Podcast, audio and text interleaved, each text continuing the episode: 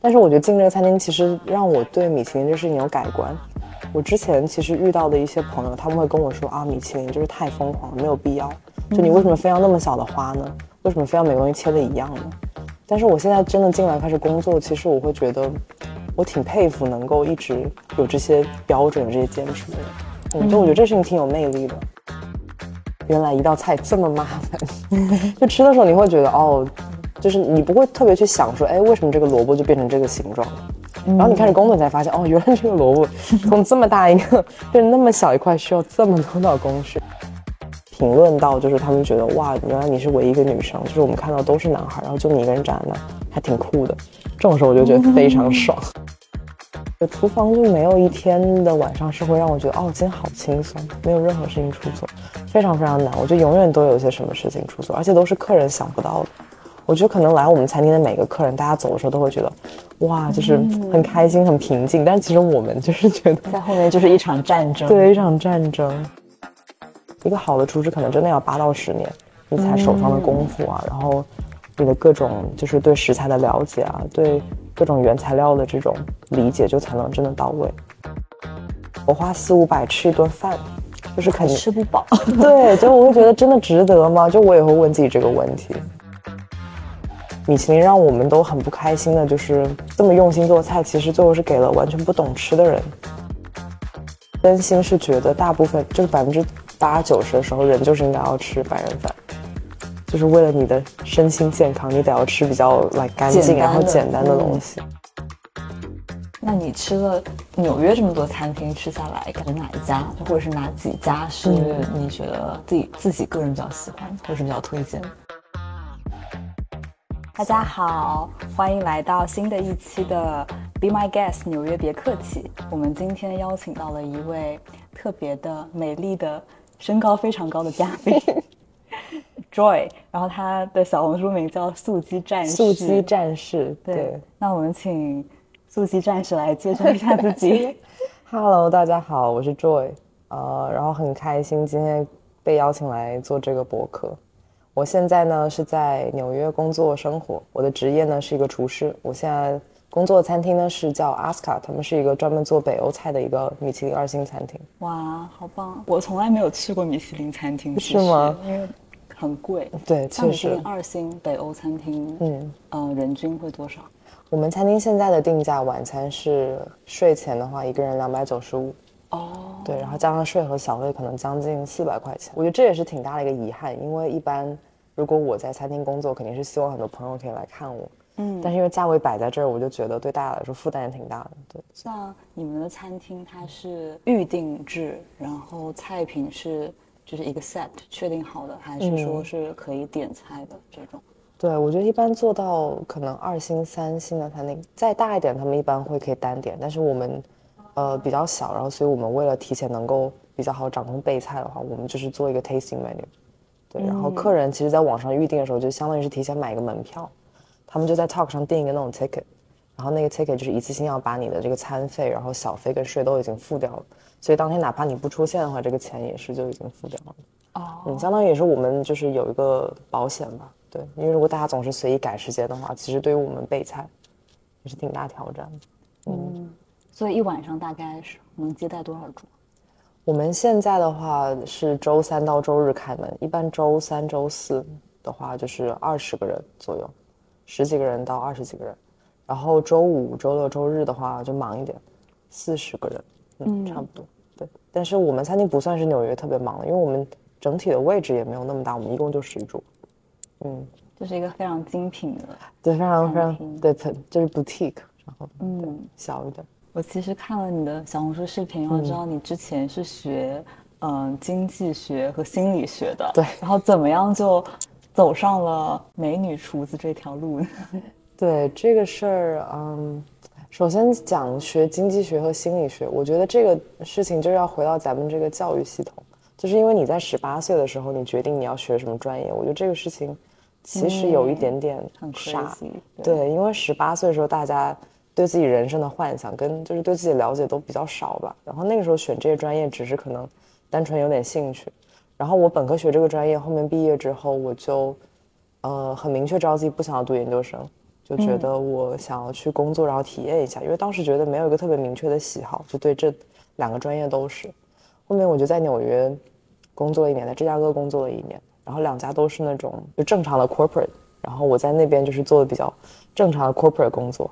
嗯，然后当时就觉得可能坐在一个办公室里面，然后开开会啊，打打字啊，可能这个工作不是特别适合我，嗯，然后后面就。动了这个念头，就觉得可能应该要去试一下做厨师这个事情。但这个念头从小就有。我其实大四毕业的时候，当时就跟我们家里说，就说我想要在法国度过一个夏天，然后去上厨师学校。对。可是我本科毕业那年是疫情嘛，二零年，嗯，当时就没能去。然后这个事儿就一直就被压下来。然后包括我家里一直就说，他们觉得这个路太太窄、太专，他们觉得你要先去社会上积累一点经验。然后对，所以我就先去公司工作，后面就发现可能自己还是想做这个事情。嗯嗯，那有没有一个特别的点让你觉得我就是在这个时刻我就要退出这个 corporate 的工作，选择去餐厅，还是说有什么机缘巧合让你开始去上厨师学校呢？其实去年发生两件事情，这两件事情都是，呃，有点儿，他们不是很很突然，就是他们一直就是在发酵，在我心里发酵。第一件事情就是我当时那个公司其实，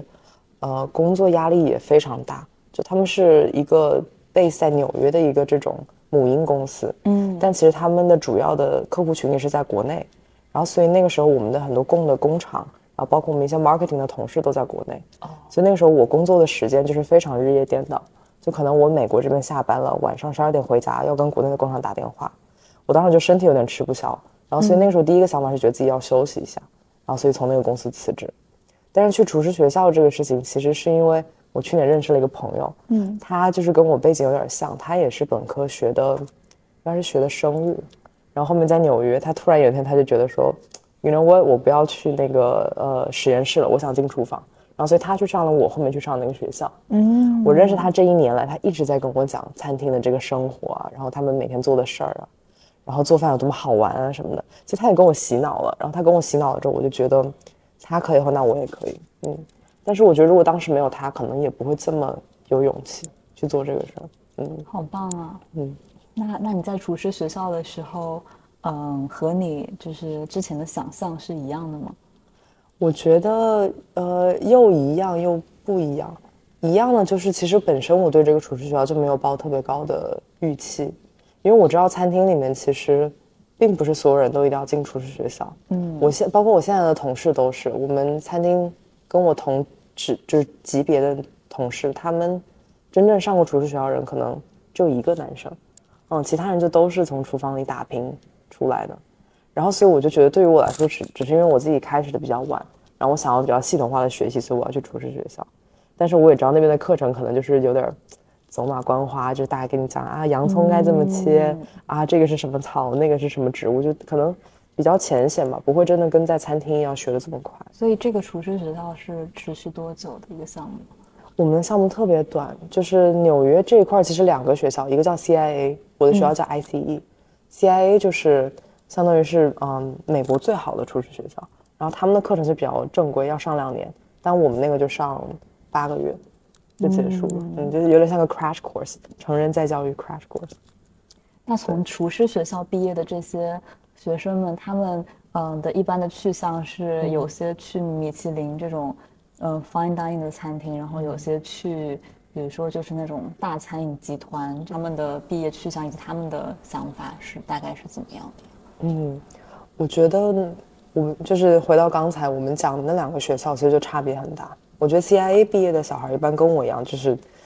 一门心思想要进米其林。对，因为他们那边其实教的标准就比较高，然后大家也都是，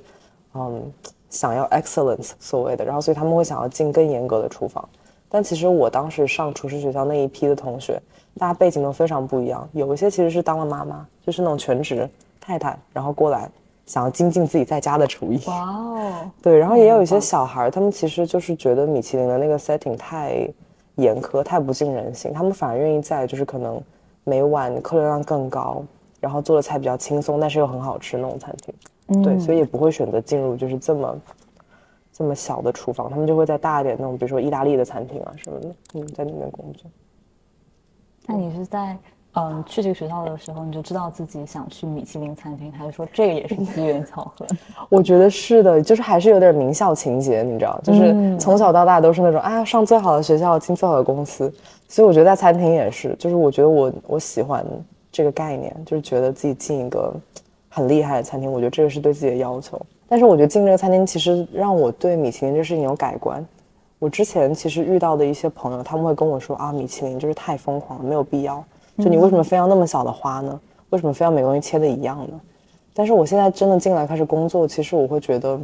我挺佩服能够一直有这些标准、这些坚持的人。嗯，就我觉得这事情挺有魅力的。虽然可能很多吃的人不一定感受到，或者很多同行会觉得没有必要，但他们能日复一日这么坚持做这个事情，我觉得还挺难得的。感觉好像这个菜就是不仅仅是一个食物，它更像是一个创作。嗯，因为我之前也看到一个厨师，我忘记他叫什么，但是他会做那种甜品，应该是那种法国蓝带的那种甜品师。然后他做出来的鸟就是特别大一只，嗯，然后呢，他就是会用各种创意的食材，然后去做，然后做出那个形状，嗯，然后就是一只尾巴特别长的鸟。然后我感觉他端上桌的那一刻。就其实他的使命就达成了，就是你后面去吃，它不一定是世界上最美味的食物，但是就是那个仪式感，以及他能够可能要花二十四个小时或者四十八个小时，或者是他可能要用就是一周的时间去准备一个东西，这个是挺工匠精神的一件事。对，是的，对我我觉得这也还蛮佩服，感觉在餐厅也是这样，就是大家可能，呃，包括我自己，就是之前。吃很多餐厅的时候，我也没有意识到，原来一道菜这么麻烦。就吃的时候，你会觉得哦，就是你不会特别去想说，哎，为什么这个萝卜就变成这个形状了？然后你开始工作才发现，哦，原来这个萝卜 从这么大一个变成那么小一块，需要这么多道工序，觉得还挺有意思的。那你可以给我们举个例子吗？就是比如说你现在准备的一道菜要经过什么样的工序？什么样的工序？嗯，比如说我们最近新做了一个扇贝的一道一道菜。然后那个扇贝，我们现在，它大概的这个思路就是，我们要把扇贝和白色萝卜，因为它们俩都是白色的嘛，把它们一片一片这样叠在一起。然后，所以扇贝本身就是要它，呃，它来的时候还在壳子里面，然后还是新鲜的，能就是活着能动的，我们要立刻把它清出来，因为新鲜的扇贝它那个肉质不太容易那么收紧。然后我们要把它清理出来，然后切成很薄的片，然后拿我们一个专门的模具把它压成一个树叶的形状。然后那个白色萝卜也是一样，我们要把它在那个呃 madeleine 上面把它擦成很薄的那个，对，很薄的片，然后再把它碰成一样的形状，然后一片片叠在一起，然后我们再拿油去给它浸泡入味，然后最后上桌的时候，其实大家经常不知道那个是什么，就是客人很多客人会，对，很多客人会猜，有人问我说，哎，这是大蒜吗？然后想说，就确实已经看不出它的本身的这个形状了，嗯，然后但是它肯定从视觉的呈现上来说是很。很有意思，大家拿到，尤其是我们配上那个盘子，也是那种透明，然后有很多有很多棱角，然后有很多呃，就是反反射面的吧，然后可能在我们那个灯光的照的下面，然后他们那个所有的角度啊、形状啊什么的，就都都挺挺特别，然后大家拿了就会觉得很很 striking。那你们在研发这道菜的时候，会就是去除了它的形状，然后它的口味也要不停的去测试，嗯，对吗？对，因为相当于这个菜现在多了一道工序，就是它的这个扇贝和萝卜要在这个油里面浸泡，然后所以我们本身的汤汁可能调的就会更清淡一点。对，因为之前是一个比较厚一点的一个汤汁，但是如果拿以前的汤汁配现在这个菜的话，就太太油腻。嗯嗯，对，所以这个会一直改变。然后这个菜其实挺有意思，它当时是我们跟另外一个餐厅合作的时候，那个时候那个主厨他们从哥本哈根那边过来。是 Urner 那个团队一起过来，嗯，然后那个人来的时候，他们可能给了我们大概一个新菜的一个思路，然后主厨就推了这个菜出来，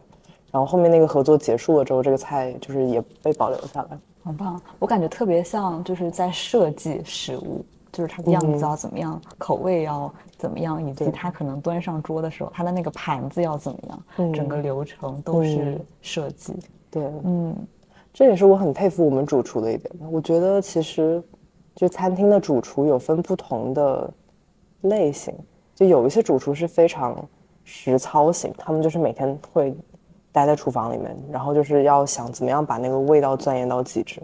但我觉得我们主厨可能他是更，他是非常视觉、非常艺术的一个人。哦，他整个人也仙气飘飘，然后他就是很有自己的审美，然后很有自己的坚持，就是什么东西该是什么颜色，该是什么形状，他都有一个非常非常清晰的一个一个概念在他脑子里面。然后有时候我就觉得，可能这样的这种人才能做主厨，因为他们就很知道自己要什么，不会就是被别人说哦，可能为什么这个要切成这样，就会动摇他的想法。这样，嗯嗯，那。嗯，我很好奇的是，就是像你们餐厅的后厨，就是有哪些角色，然后是怎么样去分工的呢？嗯，后厨其实一般常见的餐厅，呃，都跟我们类似，就是我们现在是团队一共有六个人，然后两个 sous chef，然后下面的四个人是 station chefs。station chef 就是我现在的职责，然后我们他们就是专业的名称叫做 CDP，就是 chef de partie。法文版本的 station chef，然后我们每个人负责自己的 station，然后我们餐厅一共是十四道菜，分布在这四个 station 里面，不同的 station 的人来负责。我的 station 是 station four，就是呃 station one and four 是负责冷盘跟甜点，然后二和三的话是负责所有的热菜。嗯，然后因为我是刚加入这个餐厅，刚加入餐厅人就会从冷盘开始，因为冷盘其实你出错的空间比较嗯小一点。嗯，像 protein 的话，假设你今天烤一个肉，或者是你做一个汤汁，如果一旦做的不好的话，其实就影响比较大，口味的变化会感觉比较大，影响比较大。哦，那他那是怎么做到，就是去控制品控，就是相当于我每一道端出去的都会是一样的。对我们每天下午四点钟的时候会有一个 tasting 的一个环节，嗯，就是我们正式开门是五点钟，但四点钟的时候主厨会过来尝所有人的所有的备菜，嗯，就是每一道菜的那个酱汁，然后每道菜的那个酱料，还有上面一些 garnish 他都会尝。然后如果当天就是有，比如说今天特别酸或者特别甜的话，我要重做，或者他就会跟你说，那你要多加一点另外那个汤汁来把它这味道平衡一下。哦，对，所以其实是主厨他自己。心里有一个他理想的一个味道，然后我们都是在企图达到他理想那个味道，因为这个餐厅说到最后还是他的创造，这样子。对，这个也很像很像艺术家的工作室。对，就是我有一个想法之后，我告诉你怎么样去画，然后你可能要帮我在这个地方加一个树叶，或者是在这个地方加一个什么。是的。我突然感觉中餐和西餐也好不一样啊。嗯。因为我感觉好像像西餐。呃，我猜想哦，就是你备菜，就是只要你备的那个料，它的味道就是八九不离十，然后你再根据嗯时间以及多少克这样去组装起来，好像它就不会有特别大的差别。但是我感觉可能中餐要炒啊，然后包括火候什么，火候什么就会有特别大的区别，好像。对，我觉得西餐肯定是在火候这个事情上，或至少我们餐厅，我觉得我们餐厅就是。cooking 的成分稍微少一点，我们更多就是你要把每一个像你刚刚讲的每个原材料的这个组成部分都给做对了，然后它组装在一起就是食物的空间就比较小。但是有一些餐厅也是以那种就 grill 为主啊，或者是就是以爆炒为主，他们可能就更更讲究火候。对，西餐也会出现爆炒这种事情。对，也有，嗯，比如说一个一块肉，它的那个炒就是他们不一定是炒吧，可能他们 sear 一下。然后 sear 到什么程度，它那个肉上面的 crust 大概有多厚，然后有多脆，这样子，就这种东西可能也有讲究。嗯，sear 是说拿那种喷枪去，呃，喷枪或者或者拿平底锅，或者我们餐厅也有 grill，就像我们那个最有名的那道菜那个 langoustine，它 grill 到什么程度就还挺挺有讲。我们主厨其实很喜欢半生半熟这个概念。对，然后比如说我们的龙虾、我们的鳖虾，其实都是外面熟了，但是里面还没有熟。嗯，然后所以那个火候就很讲究。就如果你把它弄得全熟了，他就觉得那就跟外面餐厅没有什么差别。就他喜欢里面有一点点夹生的，就是很微妙的感觉，就是刚好可以吃，但是又有点新鲜。对，有点新鲜，很重要。好有趣啊！嗯嗯。然后包括我的 station，我觉得火候很重要，因为我是做很多 bakeries。就我要现场烤我的那个 madeleines 那个蛋糕，然后包括我的 cannellis，就这些东西，它们的上色的程度，然后它里面内馅是不是还是软的，这个也跟时间跟烤箱的温度可能有挺大关系的。嗯嗯，你刚刚说到是北欧菜对吧？嗯，因为我之前没有吃过北欧菜，所以北欧菜有什么比较特别的，就是名菜这种说法吗？其实我后面就发现，北欧菜如果大家比较，就是所有这些。做的比较好的餐厅，他们大致都有点类似。一是他们的选材很像，嗯，就他们会用海鲜为主，然后用比较多野味。像我看之前上海开一家新的餐厅，那个餐厅叫 EHB，然后他们是呃 Mamo 那个集团开过来的。然后那个餐厅的主厨其实跟我们主厨是好朋友，然后所以我当时研究了一下他们菜单，发现就跟我们很像，就他们也是用很多很多鱼子酱，然后用各种虾类，然后各种深海鱼，然后还会用野味，就他们一定不会用常见的什么猪肉啊、牛肉啊、羊肉啊这些，他们会用鹿肉，嗯，然后跟就是鹌鹑，然后鸽子这样子，就是因为北欧那边它是一个其实不是农业为主的地方嘛，它主要就是靠。你去森林里面 forage 啊，然后去就是捕猎啊什么的，所以他们非常强调，就是我们一定要拿这种 game meat，而不是就是常见的家禽。嗯，对。然后调味上来说，我觉得很多发酵的东西，因为嗯，北欧最有名的餐厅就是 Noma 嘛，马上要关门的那个，他们当时就出了一整个这种 fermentation guide，然后我觉得这个就影响了这一整代的新的这些北欧的厨师，就大家都一定要有很多的去保存食物的方式，然后去发酵，然后去给。食物本身去添加这些新的这种发酵啊酸的这种风味，嗯，我感觉我已经可以想象到那个菜的风味，对，哎，是不是厨师的想象力很重要？因为我爸爸他特别喜欢。做菜，然后他就是出去吃饭，然后他就会去想，哎，他放了什么东西，然后回家就会把它给复刻出来，或者是他会再创新一下，把它做成一个很家常的菜。然后我就很佩服他，然后我就说，爸爸，你是怎么学会就是做菜这么好吃的？他就说，想象力，就是真的吗？啊，那 就是去想象，好牛啊！这个估计是想象力加上经验吧，就是应该也是做的多，大概明白什么加什么能够搭配出你想象的那个味道。凭空想应该是挺难的，因为看到你说你是在这家米其林餐厅后厨唯一的一个女厨师，然后你觉得呃这个身份会给你带来一些不一样的体验或者是地方吗？这个问题我一直在想，我每天也在体验。我觉得对于我来说，好处你会很显眼，然后我觉得这是优势，因为嗯来的客人也可以注意到你，然后主厨也可以注意到你。然后经常会有些客人就是跟我评论到，就是他们觉得哇，原来你是唯一一个女生，就是我们看到都是男孩，然后就你一个人站在那儿，还挺酷的。这种时候我就觉得非常爽，我就觉得这事情是有意义的。然后包括可能来的很多是女生，他们跟我讲这样的话的时候，我就觉得就是挺嗯挺开心的。但是真正工作来说的话，其实我觉得餐厅除了特别。特别极端的情况，大部分时间其实作为男生和女生没有特别大的差别。嗯嗯，就除非是真的要搬非常非常重的那种大的汤锅，或者是很重的，就是那种海鲜什么的。其他的时候，其实这种体力的活动，我觉得一般体型的女生都可以胜任。唯一我一开始的那种 challenge，我那天其实收到一个私信，有个女生在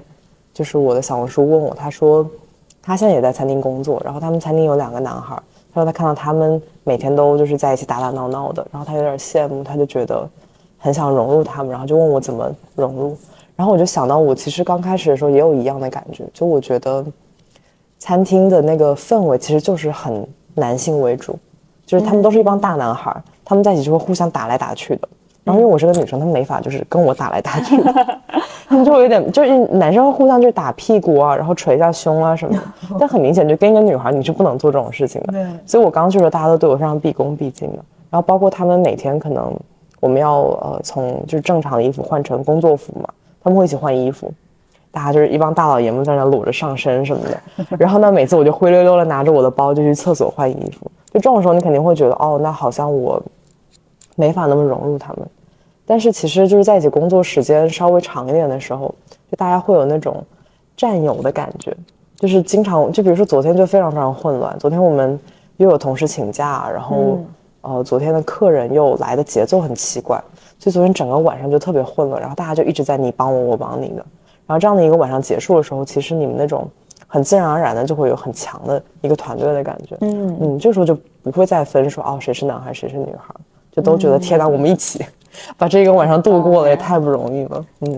我知道米其林餐厅肯定是要求的很严格，然后会很干净，嗯很整洁吧。嗯，对。但是如果是嗯、其他的一些餐厅，比如说就是会有爆炒啊或者什么的，那个厨房会不会就是油烟很大，然后其实是会比较的。不能说脏乱吧，但是可能会，就你要每天去处理很多油污，然后每天是不是还要自己去清理厨房这种？对，嗯，其实我们也是每天要，我们厨房也很容易变得很脏。我觉得任何厨房都，因为就 给你描述一下那个场景，就比如说我们昨天一整天，我们就收到很多新鲜的这个海鲜的 delivery，嗯，然后那些海鲜他们都是冰鲜过来的，就是飞过来，然后冰鲜，然后在大的那个冰袋里面，然后你处理它的时候，海鲜比如说新鲜的龙虾，你要把它头给扭掉，哦，扭到它头的时候，它本人的这个汁水啊什么的，就是海鲜是很很潮湿的嘛，就到处都是龙虾的汁儿啊什么的，然后还有那个冰啊就开始融化，嗯。然后所以整个厨房就是非常湿的，非常湿湿的，然后你如果不及时清理，然后就都会很臭。所以每次我们处理完海鲜，然后包括我们开门关门，就都会大家一起集体大扫除。嗯，就厨房这点还是要求挺严格的，就是你一定要，我们会拿一种那个肥皂水，然后拿一个 scrubby，就是一个搓的一个东西，然后把厨房就你能想到的地方全部都擦一遍。啊，嗯，每天这样要两三次。厨房有一个很流行的话，就 you have to work clean to to make good food，就是你你非得要工作的很干净，你才能做出好吃的东西。就是他们是不相信说一个，呃，永远把自己 station 弄得很 messy 的人可以做出好吃的东西的，或者觉得他们不尊重这样的人。就是厨房里面所有东西一定要，呃，归类，然后一定要明确的有自己的标签，然后一定要放在自己就是正确的，呃，大小的容器里面。比如说你可能只有一点点油，你如果放在一个非常高的一个容器里面，这样就是不行的。就主厨就会过来骂你，就说你你在干嘛？就所有东西一定要就非常就是要要视一眼看过去视觉上是很很干净很清楚的嗯，才可以。就是你的顾客可能他们不会看到这些背后的过程，但是你在做的过程中也一定要就是步骤是讲逻辑的，对然后是美的，对，对，是的，包括我我的那个 station 其实非常的非常容易乱，因为我有很多组成的部分，然后也有很多的糖啊什么的，然后经常那个桌上就是黏黏的，然后冰淇淋啊乱七八糟的。但是我一整晚下来，我要一直擦，不停的擦，就每上一次菜我就要擦一次，就确保我整个台面上一定要是一尘不染。就主厨现在过来拿手指一划，要是没有东西的，他如果摸到是黏的，那他肯定就会说我，嗯，就到这个程度。然后包括我那些做热菜的同事也是这样，他们可能煎那个我们的鹌鹑或者煎鹿肉的时候，那个油会喷到边上，他们永远都是一直在擦，一直在擦。嗯，我觉得这个好像就是跟健身很像，嗯就是你做的动作如果是美的，它不一定是对的，但是你如果做的动作就是看起来不美或者是别扭的话，那你一定就是不对的。是的，是的，对。我觉得厨房就是在这些小事情上，其实就教会我挺多的。就我，我之前在别的行业的时候，我其实已经觉得自己是一个挺高要求的人。嗯，就我觉得我已经比我之前 corporate setting 见到的所有的正常人都要要求高很多，而且我也觉得我挺能高压工作的。但是我自从进了厨房，我就发现跟他们比起来，我就是 还差的很多。就是厨房的那个压力有点难想象。我之前有个朋友给了我一个形容，我觉得还蛮合理的。他说有点像就是做手术的那些人，我觉得肯定人家的那个风险更高，然后包括他们如果真的出错了的话，肯定这个带来的后果是更大的。但是那种高压的感觉是一样的，就是你觉得你所有东西都是 on the spot，你现在必须要 perform，然后经常会有一些想不到的突发事件，然后你要立刻能够在原地想出一个应对的办法，这种感觉。嗯，感觉好像跟手术一样的地方是，你的食材可能也只有这一次机会，对就你不能去浪费它。虽然它已经就是可能被解剖放在那个地方了，是的就它可能已经没有生命，但是你可能要再去赋予它生命一次的感觉。嗯，对，厨房就没有一天的晚上是会让我觉得哦，今天好轻松，没有任何事情出错，非常非常难。我觉得永远都有一些什么事情出错，而且都是客人想不到的。我觉得可能来我们餐厅的每个客人，大家走的时候都会觉得，哇，就是很开心、很平静。但其实我们就是觉得，在后面就是一场战争。对，一场战争，特别有意思。有的时候，比如说那个锅不动了，有时候可能厨房后面开始就是突然漏水了，然后 dishwasher 不 work 了什么，就很多杂七八拉的事情。然后我很佩服我同事，就是他们都很淡定，是吗？非常淡定，而且我就觉得他们是我就是见过最人狠话不多的人。嗯，就我可能还是那种出个什么事儿，我还会在那觉得啊，怎么又来？他们就是立刻就去解决它。嗯，我就觉得很佩服这样的人，就很很厉害。嗯，那你遇到过在厨房最紧急的事情是什么？最紧急的事情，或者是就是出的一个最意想不到的意外，然后最后又是怎么解决？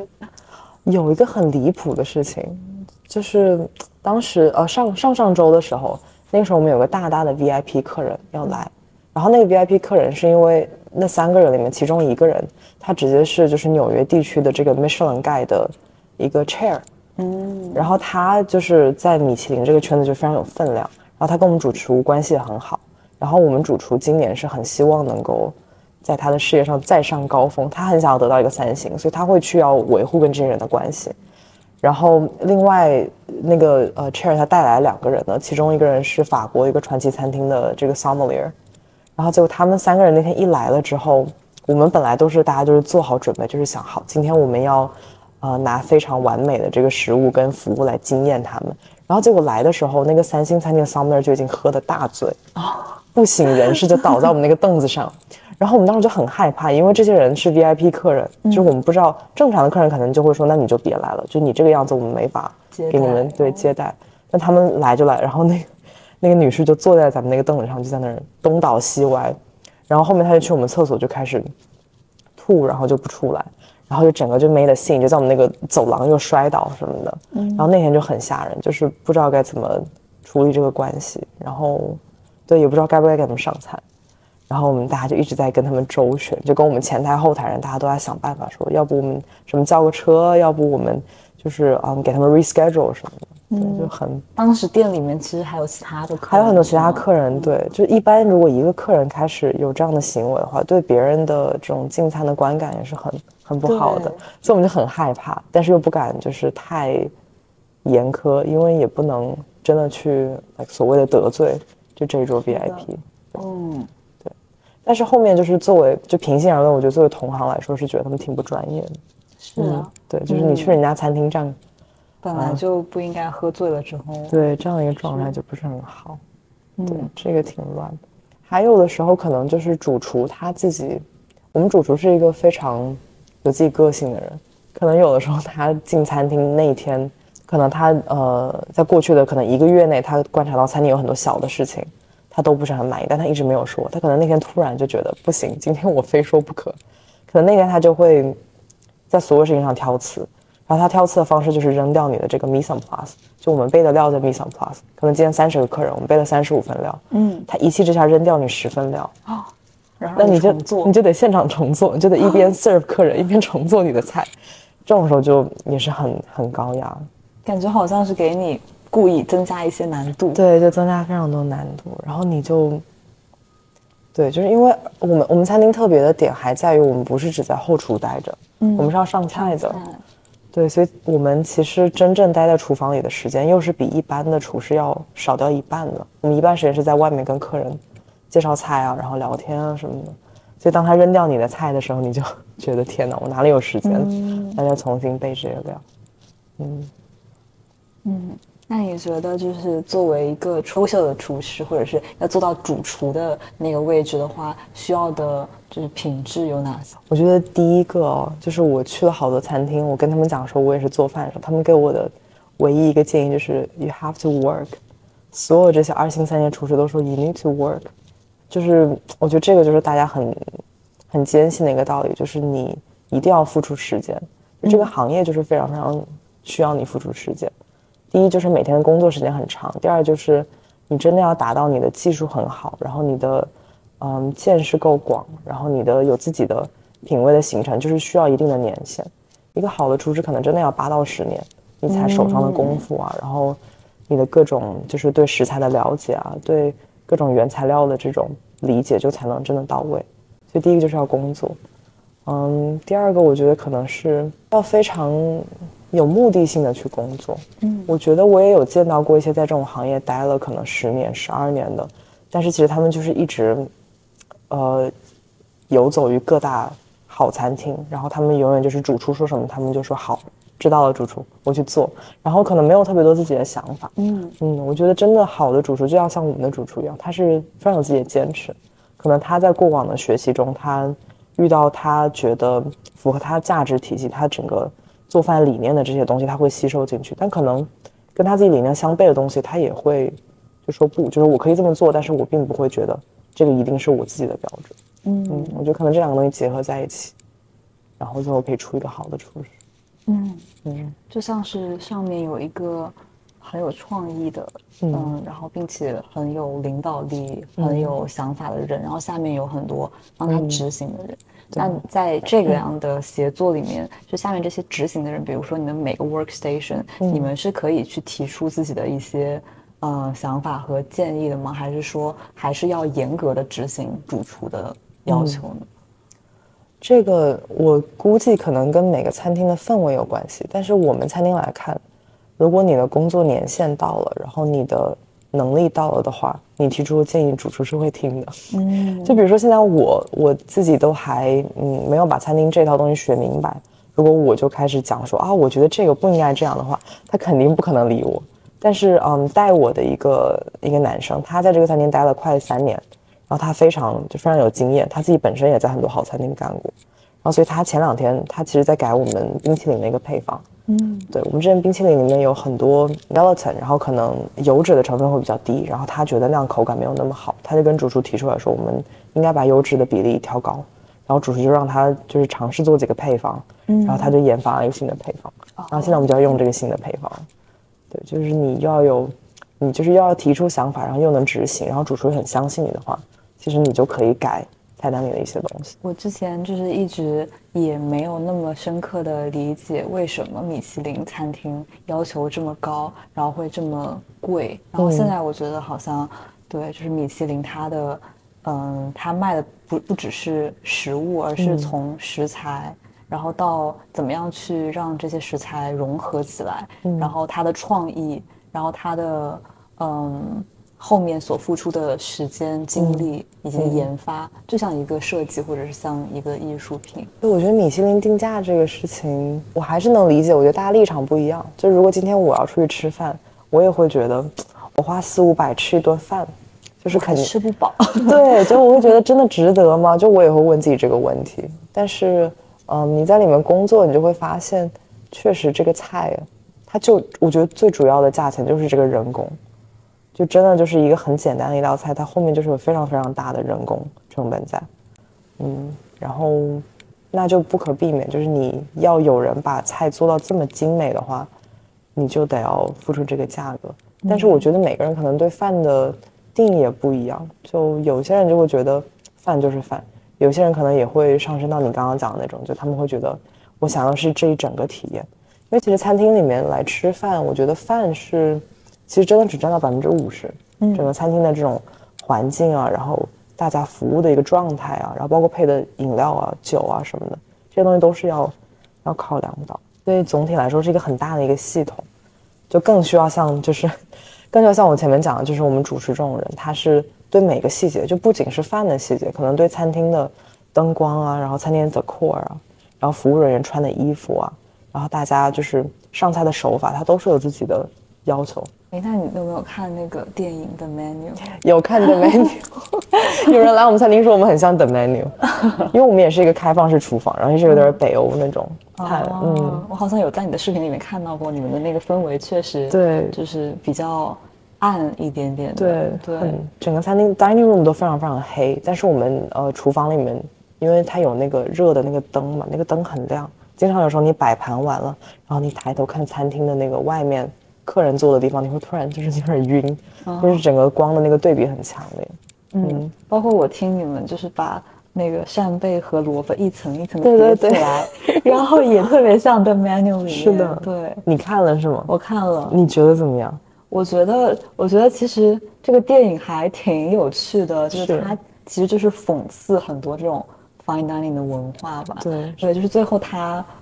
呃，此处还有剧透。对 如果没有看的话，这是一部很好的电影，大家可以去看，然后可以把这段跳过。就他最后在吃那个汉堡的时候，我觉得、嗯哇，这个立意真的还蛮好的。是的，但我觉得他讽刺的肯定不是那些所有的米其林餐厅，就是不是讽刺的是这个米其林这个存在的意义，而是有些人他可能去吃这个东西，他是为了呃去彰显自己的权力地位，以及去彰显自己很有钱，他吃的可能就是一个没有理解那个食物。对，哎，你你知道我们在餐厅其实挺经常聊这个事情，我们就是诶，我觉得大家应该不知道我们在后厨会讲多少话，就是。比如说，有的时候可能一些一些事件发生，可能来一些非常难搞的客人，或者来一些就是，嗯，很意想不到的情况的时候，我觉得我们在后厨就会就是叽叽喳喳聊这些东西。然后我们经常讲到的一点就是，我们觉得米其林让我们都很不开心的，就是这么用心做菜，其实最后是给了完全不懂吃的人，嗯，去做的。嗯，然后这个感觉其实让我们挺难受的。就有的时候，比如说。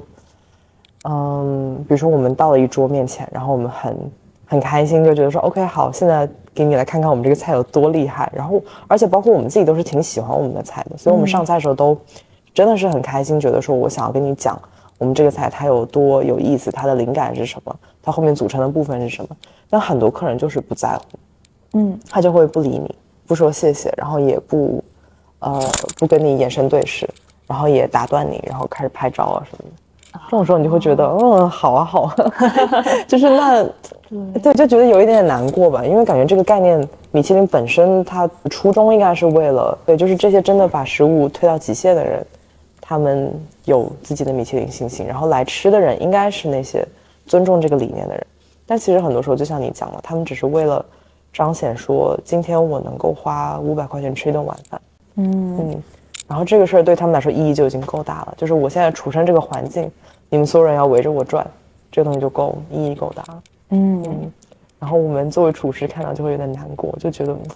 不应该是这些人。对我超级感同身受，就是我觉得你们就应该是把自己的作品就是端出去，然后你其实也是这个体验或者是这个作品的一部分。是的，但是很多人可能会觉得米其林就是一个一个对他们来说是个场合。是的，就是我可能。今天晚上谈这个生意，或者是我这个嗯特别的一天，然后我就是要到这样的场合，然后我先坐下，我不在乎我到底吃的是什么东西，我在乎的就是它是米其林，然后它端上来的盘子里面只有一小点点菜，然后它有精致的摆盘，是的，然后他要拍一张照，然后发到社交媒体上，是的，嗯，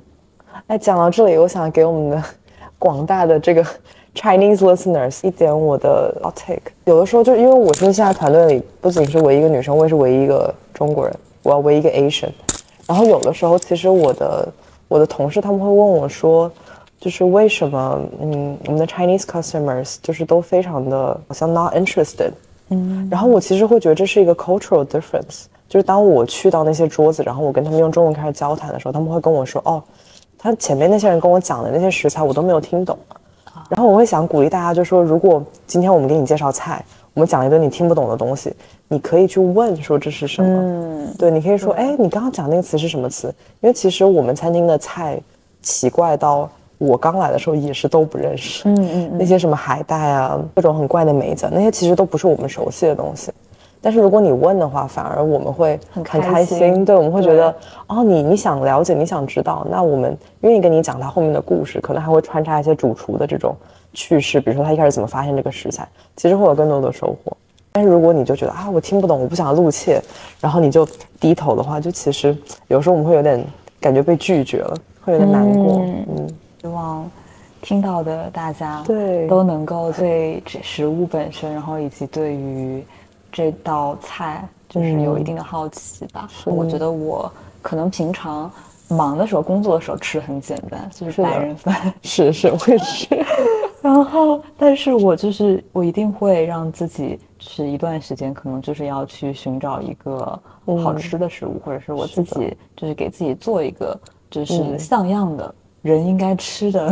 对。的的一顿晚饭或者是什么，我觉得这个很重要。重要。对，包括我当时就是想找 Joy，就是因为我看到他的文字，当时我记得是你写那个，嗯，米其林后厨他们对于那个食材的尊重，然后他们对于每一道每一个食物的味道以及它特性的感知，然后那个就是让我很感动，我就觉得哇，这个女生好好棒啊，就是她真的好喜欢。食物，然后真的好喜欢他现在在做的这件事情，然后就想我一定要采访你。对，嗯，我就在想，就是食物这个事儿为什么这么重要？一部分人就可能像咱们这种人，我觉得可能我们味觉跟别人就是不一样。我真的有朋友，他们是吃什么都觉得一样。哦，就今天这个牛肉，明天那个鸡肉，他们觉得是一样。对，我觉得有这样的人，但是我们可能本身就敏感一点，然后可能对食物的味道的差别。有概念，然后所以我们就喜欢这个事情。哦，对，我的嗅觉其实特别敏感，是吧？就是你可以闻出不一样。对，我就发现我的鼻子其实蛮狗鼻子的，就是能闻到很多不同的味道。那那味觉呢？味觉也很。就是我觉得很相辅相成，相通，对对，嗯，就是我觉得我会在吃一个东西的时候，我会觉得就是它的，比如说有香气的食物，它是到底是停留在你的口腔里面的香气，还是说它会通到你鼻子的香气？就是这个是很不一样的。我在我在想，就是就像你刚刚讲的，你们家会不会也是从小就是把食物当成挺重要的一个事情？就因为你爸爸会做饭。嗯，对，就是他们会觉得吃是最重要的事情，是在吃这件事情上面不能降低生活的品质。可能有的时候用的东西可以节省一点，但是吃上面不可以节省。是的，嗯，其实我觉得全世界的文化都是这样，就是食物永远是在我们所有的这个文化传统的正中心的。嗯，就你所有的这种跟家人团聚、跟朋友的这种时间，都是一定要有食物在现场。对，然后所以我就觉得。食物对于我来说，它就是伴随了很多这种团聚啊，嗯，然后，然后大家一起就是好玩的这种时间。我其实很有意思，我当时搬来纽约的时候，那个时候是二零二一年，那个时候我在纽约是没有朋友的，就我所有本科的同学可能都要不就留在加州，要不就回国了，嗯，然后就不在这边。我当时最开始在这边认识的朋友，全都是因为吃饭认识的。嗯，就那个时候，我认识了几个跟我一样很爱去吃餐厅的女孩，然后我们就我们就四个人，我们就到处开车去找好吃的餐厅，然后就是吃到好吃的食物，时候大家就有那种心有灵犀相通的感觉。包括你可能认识一个新的朋友，那个时候我会因为人家跟我喜欢的餐厅一样，就想要去认识，就觉得天哪，我们如果对食物的品味是一样，那我们可能我们可能人生观、价值观是一样的，我们可能对也欣赏一样的东西，就这也太美好了。嗯，然后就发现还挺挺有道理的。我也是，我也是，我就是觉得，呃，一样的口味，对，真的很重要。包括朋友，然后以及就是男朋友，嗯，对，你的伴侣，对，就必须要就是要能吃到一块，是的，是的，嗯，很重要。那你觉得“白人饭 ”这个词，你对它是什么感觉？嗯，打工人他们可能中午就是饼干夹一个芝士，一个火腿，然后吃掉。嗯嗯，哎，我其实就是。在白人饭这个词研发之前，我觉得我就吃了很多年的白人饭。嗯，我其实我虽然爱吃饭，但是我真心是觉得大部分就是百分之八九十的时候，人就是应该要吃白人饭，就是为了你的身心健康，你得要吃比较来干净然后简单的东西。就像我们自己也会讲，就是餐厅里的饭，米其林也好，不是米其林也好，其实就应该是给 special occasion 的。如果天天吃餐厅的饭，就你你整个人、你的精神、你的灵魂什么，就应该也都会受不了。嗯，我觉得白人饭就挺挺好的，就是我自己在家里也是就做白人饭，对我也觉得就方便，对，就是碳水，然后蛋白质、脂肪，是的，就是组合起来，对，就是一目了然，而且你非常知道你现在往自己身体里放点是什么东西。嗯嗯，对我也特别喜欢做那种三明治啊什么的，就非常方便，也很健康，对，很快，对。然后我对自己就是什么时候是为生存而吃食物，是什么时候是为享受生活而吃食物，就会分得很对，分得很开。我们在餐厅也是也是这样。我们其实我们的员工餐都挺白人饭的。员工餐现在就看有多忙，我觉得没有那么忙的时候，我们还是会尽量把它弄得就是有声有色一点，就可能做一个海鲜的一个一个 stew，然后旁边有一些乱七八糟的配菜啊，然后有些饭啊或者有些饼啊什么的。然后再做个饮料，再做个甜点。嗯，但是我很忙的时候，其实就像我们刚刚讲的，就是你的蛋白质，然后你的主食，然后再加上可能，嗯，一些沙拉什么的，就是有点维生素，有点纤维这样子。嗯，对，所以还是比较简单。其实做员工餐这个事儿是个大挑战，因为我以前从来没有给二十几个人做过饭。然后，然后我现在还是我还没有自己完整的做过，就是呃所有的员工餐。我一般就是可能跟另外一个同事一起，我们来合作一些什么东西。你们会轮流做员工餐吗？嗯，对，就是负责备菜的人就要做员工餐。嗯，对我现在还没有轮到我自己一个人单独备菜，所以就还没有试过一个人做二十个人的饭。那你会为了调研，然后呢去吃很多的米其林餐厅，然后去尝他们的口味，然后给你一些灵感。灵感，对我，我现在跟我同事，我们的爱好就是出去吃饭。嗯，就然后我觉得这也是我在这个餐厅工作很开心的一点，就如果你跟你的同事关系很好的话，然后大家又都这么喜欢吃饭的话，其实就是你们出去吃饭会比跟就是普通可能对餐厅也没什么要求的朋友吃饭更尽兴一点。就每道菜上来，我们就说，哎，你看他用了这个什么什么什么萝卜，我们在哪个地方也见到过它，然后我们就会讲说他们这些东西搭配在一起有没有意思，然后他们这个菜做的是不是够精细，只能可以用一个不一样的眼光去看待它。那你吃了纽约这么多餐厅吃下来，感觉哪一家，或者是哪几家是你觉得自己自己个人比较喜欢，或者是比较推荐？我们推荐两个有 Michelin Star 的，然后推荐两个更高级、但是口味好的。口味好，嗯，有 Michelin Star 的。其实之前我是挺喜欢 Chef's Table，嗯，我我没有吃过很多次，但是我就记得我当时去吃，然后我现在再想起来，我就真的是觉得他们每道菜都做的非常 delicate，就是你感觉他的那个技术很高，然后搭配的也很好，每道菜都很 well rounded，然后也是有自己的记忆点在的。我觉得他们那整个菜单是做的很完善的。然后另外一个其实这个不是就是吹嘘啊，但是我当时真的第一次吃到阿斯卡的时候，我自己很惊艳。嗯，我那个时候还没有从学校毕业，但那个时候我就跟我去吃的朋友就说，我一定要来这儿工作。哇，然后就实现了。对，然后就机缘巧合实现了。嗯，因为其实纽约很多这种二三线餐厅做的都是，要不就是传统的法式，要不就是所谓的新的融合菜。嗯，哪怕是另外一家做北欧菜的那个餐厅，那个 Aqua V，其实我觉得他们的菜也没有我们餐厅做的 effective。嗯，就我的那套，当时阿斯卡那个菜单吃下来，给我感觉就是很简单。我们其实没有特别复杂的酱料，也没有特别复杂的这种摆盘，所有东西都是非常直观。但是就是有一种嗯 simple but effective 的感觉。然后你吃完一整道菜，你就觉得我能够明白这个厨师的个性是什么。嗯，你就觉得这个人是有他的那个菜的那个 spirit 在那边的。然后我就很喜欢这一点，不会像其他那些餐厅就那感觉哦，大家都要上和牛，都要上就是嗯 caviar，然后他们都是。感觉有点没有章法的堆在一起，这样子。嗯嗯，好的，我决定我第一家米其林就要打卡你的餐厅。来来来，欢迎大家都来。嗯。然后呃，非 Michelin 的话，我觉得拉玛桑很好吃，就他们是一个 Japanese Peruvian 的一个餐厅。那个餐厅呃，他们有另外一家叫 Lama Inn，是只做就传统的秘鲁菜，然后他在布鲁克林，然后在城里的这家叫拉玛桑，他们就是有点混合。因为其实你知道秘鲁菜跟我们的菜很像，嗯，就是它的口味跟中餐很像，哦，还有很多炖菜，对，嗯，它最有名的那个菜叫呃 lomo saltado，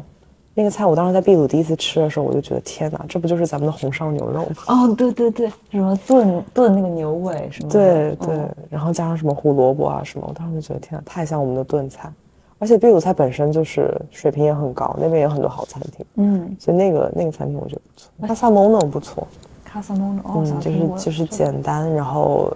Spanish food，就是感觉每次去吃也吃的挺尽兴的，嗯，对，然后什么 Chambers 也还可以，Cloud 也可以，Northway，对，还还挺多小餐厅的，嗯，我觉得我现在自己如果有时间，我更愿意去这样子的餐厅。有时候也觉得米其林是个很高的 commitment，就是你得要一坐三个小时在那儿。感觉压力很大，嗯，对，有时候轻松一点的餐厅，跟多一点朋友一起，大家在那边聚餐也挺好。嗯嗯，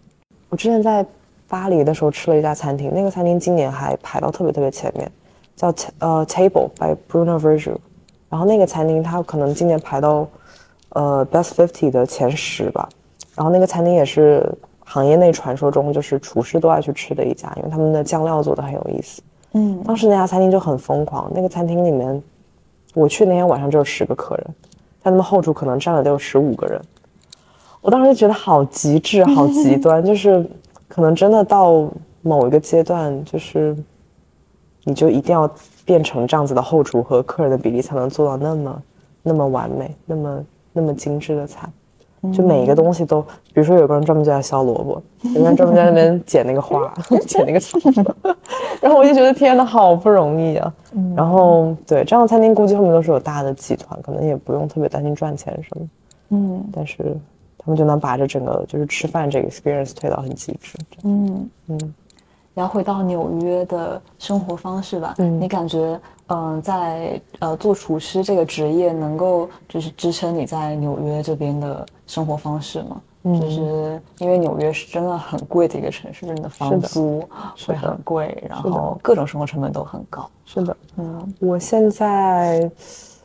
在一个很微妙的一个阶段，一方面是我其实现在在阿斯卡工作的工资是在我们行业里算是高的，嗯。因为我们餐厅是拿小费的。啊，嗯，我如果不拿小费的话，我的按照我的小时薪的话，我在纽约是活不下去的。但是现在，